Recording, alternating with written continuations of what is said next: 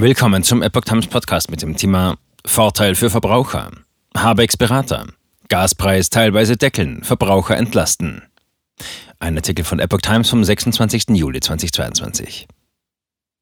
Der wissenschaftliche Beirat des Bundeswirtschaftsministeriums hat sich in einem neunseitigen Brief an Minister Robert Habeck gewandt und eine veränderte Strategie beim Einsparen von Gas vorgeschlagen.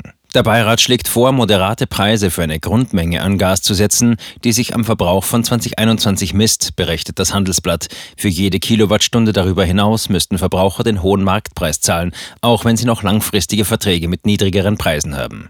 Dies würde Haushalte gegen große Belastungen absichern und gleichzeitig Anreize für Energieeinsparungen geben, heißt es in dem Brief. Eine Woche Temperatur senken. Darüber hinaus bringen die 38 Ökonomen ein gemeinsames Absenken der Raumtemperatur in allen Betrieben und öffentlichen Gebäuden für eine Woche im Falle eines Gasmangels im Winter ins Spiel. Der direkte Effekt dadurch sei vernachlässigbar. Aber auch der autofreie Sonntag in der Ölkrise hat sich in das Bewusstsein einer ganzen Generation als Symbol für die gemeinsame Anstrengung zur Überwindung der Krise eingebrannt. Bei finanziellen Entlastungen durch den Staat mahnt der Beirat, die Preissignale nicht außer Kraft zu setzen. Wenn das Preissignal außer Kraft gesetzt wird, haben Verbraucher keinen Anreiz mehr beim Gasverbrauch zu sparen.